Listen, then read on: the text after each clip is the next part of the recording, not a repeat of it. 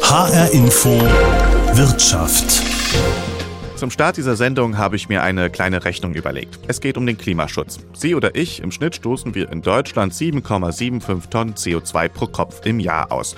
Wenn wir das 50 Jahre machen, sind das ungefähr 388 Tonnen CO2. Wenn jetzt einer oder eine von uns für 50 Jahre kein CO2 mehr ausstößt, spart er oder sie ungefähr so viel CO2 ein, wie die deutsche Energiewirtschaft in etwa einer Minute im Jahr 2019 ausgestoßen hat. Auf das Jahr gerechnet waren das 245 Millionen Tonnen CO2. Damit gehören Unternehmen neben dem Verkehr und dem Heizen von Gebäuden zu den größten Treibhausgasverursachern überhaupt. In Glasgow hat die UNO darüber diskutiert, wie die Welt Emissionen einsparen kann. In HR Info Wirtschaft sprechen wir jetzt darüber, was die hessische Wirtschaft schon heute tut, um das Klima zu schonen. Ich bin Davide Didio.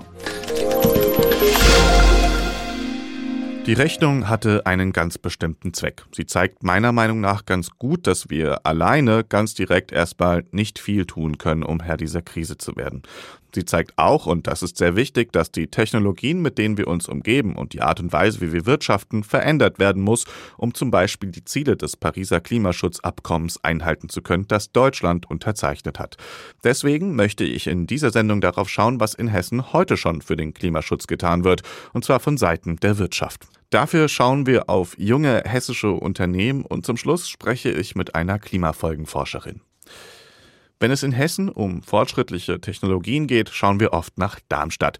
Und genau das mache ich jetzt auch. Es geht nämlich um eine Technologie, die spannend für den Energiesektor werden könnte. Immerhin ist der auch für einen Großteil der Treibhausgase direkt verantwortlich. Dabei geht es nicht nur um die Stromversorgung, sondern auch darum, wie wir heizen oder kühlen. Beim Kühlen läuft das zum Beispiel im Supermarkt üblicherweise mit umweltschädlichen Gasen, sagt Timo Siermann, Mitgründer von Magnotherm, ein Start-up aus Darmstadt. Magnotherm setzt beim Kühlen statt auf Gase auf magnetische Materialien. Einfach erklärt? Also wir haben einen Permanentmagneten, der ein Magnetfeld äh, erzeugt und dann bringen wir dieses Magnetfeld über ein Metall und dieses Metall hat den sogenannten magnetokalorischen Effekt. Das heißt, wenn es in dem Magnetfeld ist, dann wird es schlagartig warm, weil sich eben in dem Metall alles entlang des Magnetfeldes ausrichtet. Und wenn es dann im Magnetfeld ist und warm ist, dann nehmen wir die Wärme weg, indem wir Wasser durch dieses Metall pumpen. Also das ist eine poröse Struktur. Und dann wird das Wasser warm und das Metall wird wieder ein bisschen kälter ist aber noch magnetisiert. Und dann kann man das Magnetfeld wegnehmen und dann dreht sich eben der Effekt um und es wird schlagartig ein bisschen kälter, als es ursprünglich mal war. Und dann pumpen wir wieder Wasser durch, aber in die andere Richtung und können somit äh, das kalte Metall dann eben nutzen, um Wasser zu kühlen. Und damit können wir dann äh, irgendwas anderes wiederum kühlen und haben dann quasi einen Wasserkreislauf auf der einen Seite, der warm ist äh, was dann als Wärmepumpe genutzt werden könnte oder eben die kalte Seite, um etwas herunterzukühlen. Sagt Timur Siermann. Diese Methode spart außerdem auch Strom und ist dadurch energieeffizienter. Magnotherm ist eine Ausgründung aus der TU Darmstadt. Das Team forscht also schon länger an den Materialien der Zukunft. Materialien zu verwenden hat gegenüber Brennstoffen oder Gasen auch einen weiteren entscheidenden Vorteil. Sie sind wiederverwendbar. Ich denke, dass man deutlich mehr den Fokus auf diese Materialien legen muss. Und da muss gerade im Energiesektor ein Umdenken stattfinden, wie man äh, ja, Energie nicht nur kosteneffizient, sondern eben auch energieeffizient bereitstellen kann. Eine Idee für eine klimafreundliche Technologie zu haben, ist eine Sache. Sie auf den Markt zu bringen, ist eine ganz andere. Ein Startup macht sich vor allem am Anfang viele Sorgen um die Finanzierung, sagt Seermann. Helfen könnte da die Politik. Weil private Investoren und gerade in Europa nicht so risikobereit sind, um in solche ähm, ja, Hochrisiko, aber eben auch äh, potenziell hohe, einflussreiche Technologien wie unsere investieren wollen. Er ist froh, dass er mit seiner Technologie einen Teil zum Klimaschutz beitragen kann, sei es direkt durch das Material, aber auch indirekt durch das Recyceln seiner Produkte. Eine gute Kreislaufwirtschaft ist ein wichtiger Teil von Klimaschutz, genauso wie eine transparente Lieferkette. Das ist zum Beispiel bei Rohstoffen wie Gold, Silber, Kupfer oder Palladium wichtig, sagt Samuel Waldeck, Mitgründer von Shift, einem Smartphone-Hersteller aus dem nordhessischen Falkenberg. Viel von dem europäischen Elektroschrott ist über die Jahre und Jahrzehnte in Ghana gelandet und ähm, sorgt da immer wieder für Umweltkatastrophen. Und wir sorgen dafür, dass Menschen fair bezahlt werden, die ähm, Smartphones dort unten sammeln. Die Smartphones werden nach Europa gebracht, damit sie hier fachgerecht recycelt werden können. Und das Material, was wir dadurch bekommen, das schleusen wir in die Lieferkette ein. Samuel Waldeck baut gemeinsam mit seinem Bruder das Shift-Phone, ein Smartphone, das leicht repariert werden kann. Die Komponente sind ohne großen Aufwand ersetzbar. Dadurch bleibt das Smartphone länger nutzbar und bekommt dadurch langfristig eine bessere Umweltbilanz. Dazu gibt es noch ein Pfandsystem. Wir sind der einzige Hersteller, der ein eigenes Rücknahmesystem hat und wo der Kunde, die Kundin dann äh, 22 Euro Gerätepfand bekommt, wenn er uns das alte Gerät wieder zuschickt, weil wir wollen nämlich möglichst viele Komponenten ähm, weiterverwenden. Also uns äh, ist natürlich auch Recycling-Anliegen, aber in erster Linie wollen wir gerne, dass die Geräte auf Komponentenebene weiter genutzt werden äh, um dadurch halt auch so eine Langlebigkeit zu erzielen. Ein Problem bei Smartphones, wie aber auch bei vielen anderen Produkten, sind Lieferketten. Und genau hier können sich Unternehmen engagieren. Shift unterstützt zum Beispiel die Renaturierung von Kobaltminen. Das Kobalt, was wir hinterher in unseren Handyakkus finden. Und gerade wir als kleiner Hersteller haben natürlich nicht die Marktmacht, um unseren Zulieferern zu sagen, wenn ihr uns jetzt eure Lieferketten nicht offenlegt, die ja oft auch mit Produktgeheimnis zu tun haben, dann wechseln wir zu einem anderen Zulieferer, dann sagen die ja, das ist uns egal, weil ihr seid so ein kleiner Player, das äh, hat keine Auswirkungen. Aber wo wir merken, was eben Auswirkungen hat, ist Beziehungen, gute Beziehungen und ähm, konstante äh, Lieferantenbeziehungen zu pflegen. Und dass das viel mehr Auswirkungen hat, als irgendwie Druck auszuüben. Am Ende bleibt es aber bei dem gleichen Prinzip wie beim Ökostrom. Shift kann nicht garantieren, dass ihre Prozessoren fair und nachhaltig hergestellt wurden, aber sie können Einfluss auf die Lieferkette als Ganzes nehmen. Bei vielen jungen Unternehmen spielt Klimaneutralität schon lange eine Rolle. Auch bei den älteren Unternehmen kommt das Thema immer häufiger auf. Eberhard Flammer ist Präsident des Hessischen Industrie- und Handelskammertags. Er sieht in der Kreislaufwirtschaft eine Chance, einen Teil zum Klimaschutz beizutragen. Er selbst führt ein Unternehmen, und zwar Eklamet, ein Kunststoffhersteller aus Biedenkopf in Mittelhessen. Pro Pkw werden ungefähr 150 Kilogramm an Kunststoffen verarbeitet. Bislang ist man davon ausgegangen oder hat der Autohersteller verlangt, dass diese Kunststoffe neuwertig, also so wie aus der chemischen Fabrik bezogen, eingesetzt werden. Dann geht natürlich mit dem Einsatz dieser Werkstoffe gehen CO2-Emissionen einher, die werden eingewertet. Wenn es uns in der Zukunft gelingt, alte Werkstoffe aus diesen Autos herauszunehmen, wieder aufzuarbeiten und erneut einzusetzen, dann sind die insofern natürlich CO2-emissionsfrei. Einmal im Jahr veröffentlicht die Industrie- und Handelskammer den Energiewendebarometer. In Hessen wurden dafür 246 Betriebe zum Fortschritt in Sachen Energiewende befragt. Kreislaufwirtschaft ist da dieses Jahr zwar kein Thema, aber dafür geht aus der Umfrage hervor, wie die hessische Wirtschaft denn allgemein zum Thema Klimaschutz steht. Eberhard Flammer der Zug beschleunigt sich, das muss man ganz klar sagen. Und das wird auch von der hessischen Wirtschaft auch in großer Verantwortung auch anerkannt. Gleichsam fordern wir natürlich, dass wir dabei die notwendigen Rahmenbedingungen, sprich Hilfeleistungen auch bekommen. Viele hessische Unternehmen versuchen demnach, ihre Betriebe energieeffizienter zu machen. Wirklich klimaneutralen wollen aber laut der Umfrage nur 40 Prozent der Betriebe werden. Der Fokus der Umfrage liegt ohnehin auf Maßnahmen, die die Politik betreffen. Viele Unternehmen spüren die finanziellen Auswirkungen der Energiewende. Damit sind nicht Überschwemmungen gemeint, sondern zusätzliche Kosten, etwa durch die EEG-Umlage oder Steuern und Abgaben auf den Strompreis. Begrüßen tut der Verband dagegen die Einführung des CO2-Preises. Allerdings dann, wenn er europäisch geregelt wird. In Deutschland kostet die Tonne CO2 seit Anfang dieses Jahres 25 Euro. Wenn ich nun Einsatzstoffe habe in meiner Produktion, die eine sehr geringe CO2-Belastung haben, weil die schon vorbenutzt waren, weil die wieder aufgearbeitet sind, dann habe ich einen geldwerten Nutzen in meinen Produktionskosten und auf die Art und Weise kann ich der CO2-Emission oder der vermiedenen CO2-Emissionen auch einen Geldwert zuordnen. Sagt Eberhard Flammer, Präsident des Hessischen Industrie- und Handelskammertags. Was aus dem Energiewendebarometer noch hervorgeht, die meisten Unternehmen in Hessen fordern die Politik dazu auf, mehr für die Wirtschaft in Sachen Klimaschutz zu tun. Und darauf schauen wir jetzt. Eine Maßnahme des Landes Hessens ist die noch junge Initiative Nachhaltige Wirtschaft. Koordiniert wird sie vom Hessischen Umweltamt. Ziel ist es, Unternehmen an einen Tisch zu bringen und eine Möglichkeit zu bieten, sich auszutauschen. Es geht also weniger um finanzielle Förderung einzelner Unternehmen als um die Schaffung eines Netzwerks. Es gibt aber auch konkrete Pläne, sagt Christian Hay vom Umweltministerium. Womit wir starten, ist eine Charta. Wir werden die Unternehmen einladen, diese Charta zu unterzeichnen. Dort wird zum Beispiel gesagt, dass der Kompass für die Unternehmen, die das zeichnen, die 17 Nachhaltigkeitsziele der Vereinten Nationen sind, dass man einen Blick in die Zukunft richten soll, auch im Hinblick auf die ökologischen und sozialen Folgen unseres unternehmerischen Handelns. Aber es wird auch ein Bekenntnis zur Vollversorgung mit äh, erneuerbaren Energien, zur Klimaneutralität oder zur Kreislaufwirtschaft ausgesprochen. Ein langer Weg, den die hessische Wirtschaft noch zu gehen hat. Gerade mit Blick auf den Energiewendebarometer der HIHK.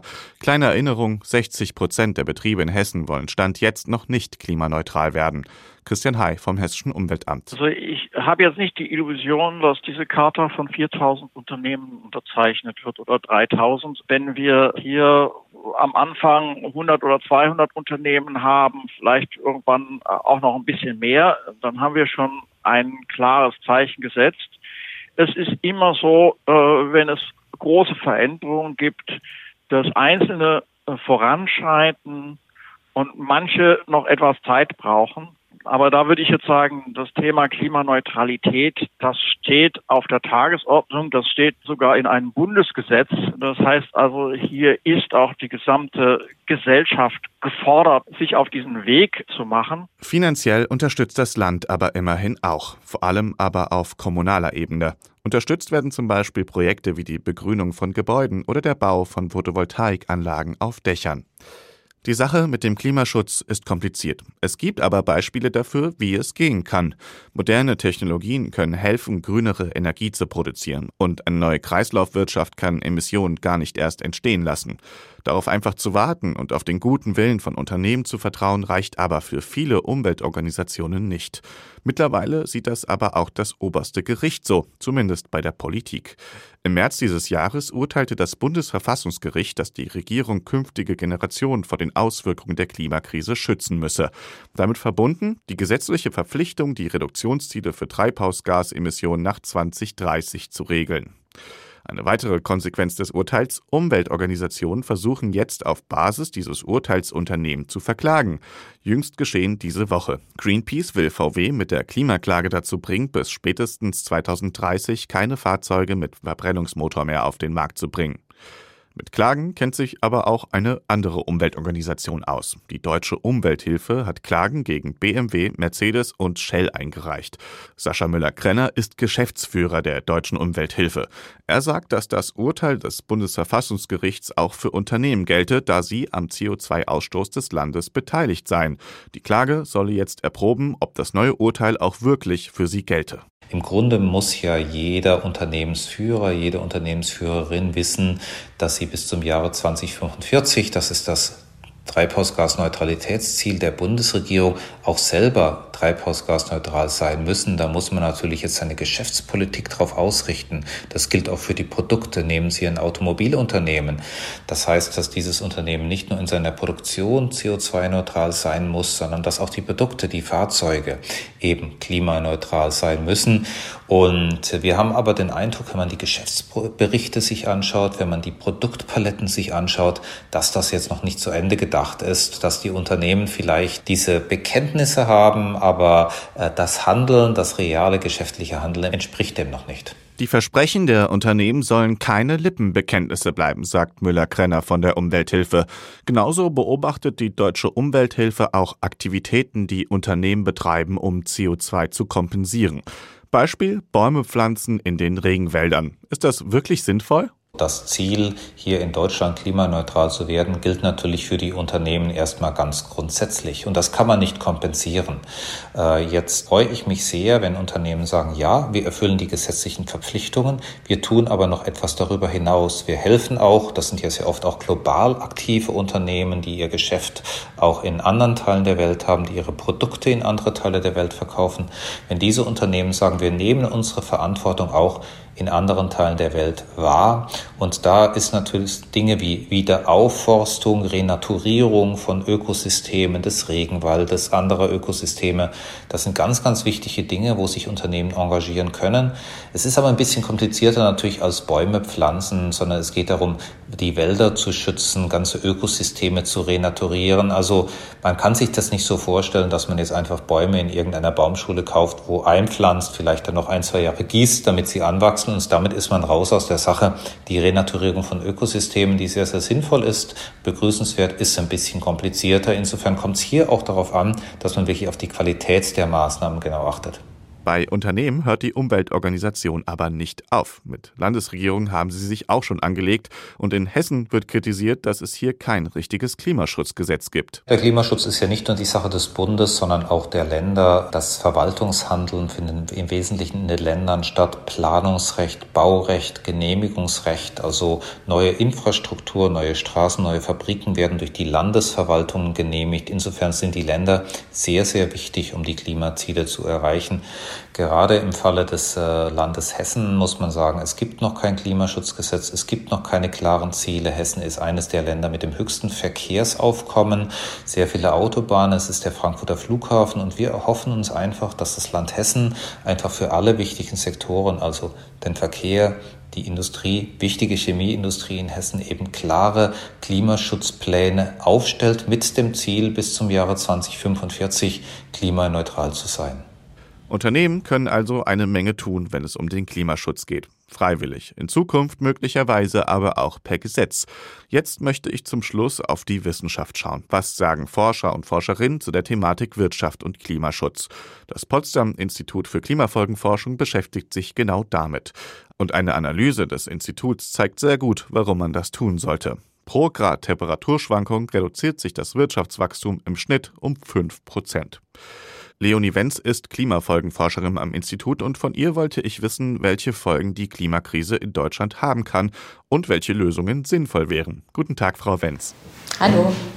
Als erstes würde ich gerne von Ihnen mal ganz allgemein wissen, inwiefern Sie denken, ob Unternehmen überhaupt eine Verantwortung dafür haben, etwas für den Klimaschutz zu tun. Also ich glaube, historisch haben Unternehmen einfach eine wahnsinnige Verantwortung für die Klimakrise, weil sie die Atmosphäre einfach jahrelang, jahrzehntelang kostenlos als Deponie für CO2 benutzt haben, was als Abfallprodukt angefallen ist. Und das heißt, es war sozusagen kostenlos CO2 auszustoßen. Und die tatsächlichen, also die sozialen Kosten davon, die bekommen wir jetzt als Gesellschaft zu spüren durch den Klimawandel. Und deswegen haben Unternehmen natürlich eine Verantwortung. Und das Erste ist ja schon mal, dass ich glaube, sehr, sehr lange einfach ähm, komplett ignoriert wurde, dass, äh, dass wir diesen Treibhausgaseffekt haben. Der ist ja schon lange bekannt und ähm, stattdessen oft auch gezielt lobbyiert wurde, um ambitionierten Klimaschutz zu verhindern. Das heißt, das, was die Unternehmen tun können, ist sich jetzt ganz aktiv stark machen für Klimaschutz. Eine Sache, die wir jetzt öfters sehen, ist, dass sich Unternehmer öffentlich für einen CO2-Preis stark machen. Das ist super. Das ist nämlich genau das ähm, Klimainstrument, das bei den Klimaökonomen als das Beste gilt, um ähm, die Erwärmung zu stoppen. Können Sie noch mal kurz erklären, was der CO2-Preis genau ist?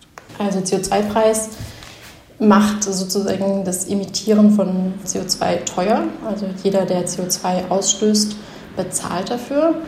Und der Preis, ähm, da gibt es verschiedene Ansätze, wie man den festsetzt. Ein Ansatz wäre zu sagen, man macht das so teuer, wie es den Schäden, die dadurch entstehen, entspricht. Das ist natürlich super schwierig, weil ähm, der Klimawandel eine ganze Reihe von Schäden verursacht, da forschen wir dran, das abzuschätzen, wie hoch die sind. Aber es gibt natürlich viele Schäden, die sind einfach überhaupt nicht in Geldwert ausdrückbar. Menschen, die ihr Zuhause verlieren bei der Sturmflut jetzt diesen Sommer. Tierarten, Pflanzenarten, die, die verschwinden. Das heißt, das ist ein Ansatz, das ist schwierig. Das andere wäre zu sagen, wir haben das 2-Grad-Ziel, da haben wir uns in Paris darauf verständigt. Und um das zu erreichen, gucken wir, welcher CO2-Preis sozusagen so hoch ist, dass er genügend Anreize setzt, dass wir sozusagen bis Mitte des Jahrhunderts auf ähm, Netto-Null-Emissionen kommen. Was ja auch zum Thema Verantwortung gehört, ist ja das Argument, warum wir hier in Deutschland überhaupt etwas tun sollten. Gerade neulich hat der Geschäftsführer der VCI, also eine, des Chemieverbands, bei einer Pressekonferenz nochmal gesagt, dass wir in Deutschland ja für zwei Prozent der Treibhausgase weltweit verantwortlich sind. China oder die USA emittieren ja viel mehr. Wie stehen Sie denn zu dem Argument? Ich glaube, das ist super irreführend, diese zwei Prozent, für die Deutschland verantwortlich ist. Tatsächlich, wenn man sich das anguckt, also Deutschland ist weltweit auf Platz sechs. Es sind gerade mal fünf Länder, die noch mehr CO2 emittieren als Deutschland. Und wenn man das dann noch hier auf den Pro-Kopf-Verbrauch umrechnet, dann gibt es wirklich Länder, die einen 300 mal geringeren CO2-Abdruck haben als Deutschland. Also Deutschland ist da wirklich nicht äh, klein, nicht unbedeutend und dementsprechend ähm, hat es natürlich eine Verantwortung, Klimaschutz zu betreiben. Das wäre ein Argument. Das andere ist, wir sind ein super wohlhabendes Land. Ganz viel von dem Wohlstand gründet darauf, dass hier mit fossilen Brennstoffen Milliarden verdient wurden. Deutschland rühmt sich, ein Land der Erfinder zu sein. Deswegen ähm, kann es sozusagen hier jetzt wirklich mit leuchtendem Beispiel vorangehen und zeigen, wie Klimaschutz und wirtschaftliche Entwicklung in Einklang gebracht werden können. Und dann das letzte Argument, also drei Argumente, ist, dass es das Pariser Klimaabkommen gibt. Das ist völkerrechtlich bindend. Das hat Deutschland unterschrieben und ähm, da haben wir uns auf das 2-Grad-Ziel eingeschworen. Also ist diese Diskussion um, wer emittiert wie viel, relativ müßig, finde ich. Und jetzt auch mal ganz konkret, welche Folgen hat denn die Klimakrise für die Wirtschaft? Ja, also wenn die Erde sich immer weiter erwärmt, hat das natürlich ganz dramatische Folgen schon jetzt, wir haben irgendwie 1,2 Grad Erwärmung, glaube ich, gegenüber vorindustrieller Zeit, merkt man das ja. Also wir hatten hier diese große Flutkatastrophe im Sommer. Wir haben immer wärmere Sommer. Die Forstwirtschaft leidet, die Landwirtschaft hat mit ähm, Ernteeinbußen zu kämpfen. Und dann eine Sache, die ich mir ganz konkret in meiner Forschung anschaue, ist sozusagen, wie sich auch Extremwetterereignisse in anderen Gebieten der Welt auf Deutschland auswirken können, indem zum Beispiel Lieferketten unterbrochen werden. Also wenn dann Thailand, ähm, in Thailand Bangkok überflutet ist und in Deutschland die, die Chips fehlen zum Beispiel. Gerade sieht man das sehr gut, wie anfällig unser ähm, globales Versorgungssystem eigentlich ist. Und ähm, jetzt sind die Störungen manchmal noch andere, also zum Beispiel die Ever Given, die im Suezkanal feststeckte. Aber klar, also solche Störungen können halt auch klimatisch bedingt sein mit dem Klimawandel nehmen Wetterextreme zu in Häufigkeit und Intensität. Das heißt, das wird zu einem zunehmenden Problem. Und welche Sektoren werden betroffen?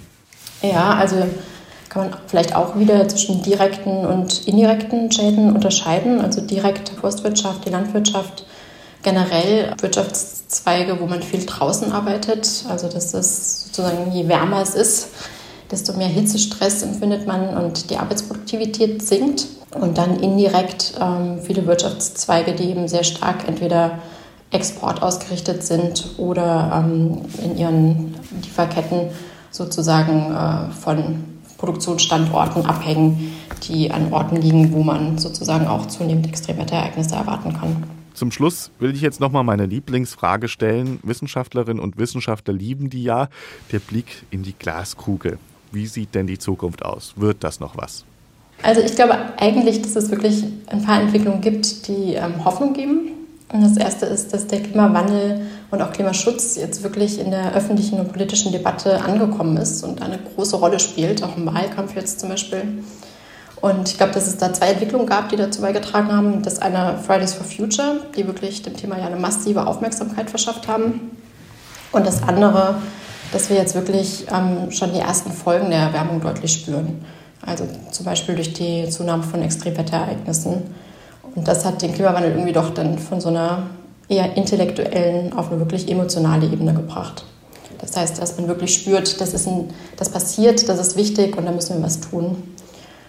Und gerade Glasgow, die ähm, jährliche Klimakonferenz, da wurden jetzt wieder neue Klimaziele und Initiativen verkündet.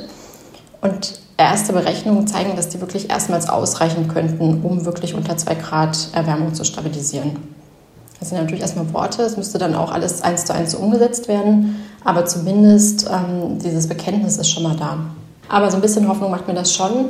Und ich meine, in Europa mit dem ähm, Green Deal, Biden versucht ja wirklich da Gesetze für mehr Klimaschutz auf den Weg zu bringen. China hat angekündigt, dass es keine weiteren Kohlekraftwerke im Ausland mehr bauen will. Also es gibt überall doch gute Nachrichten, an denen man sich so ein bisschen festklammern kann.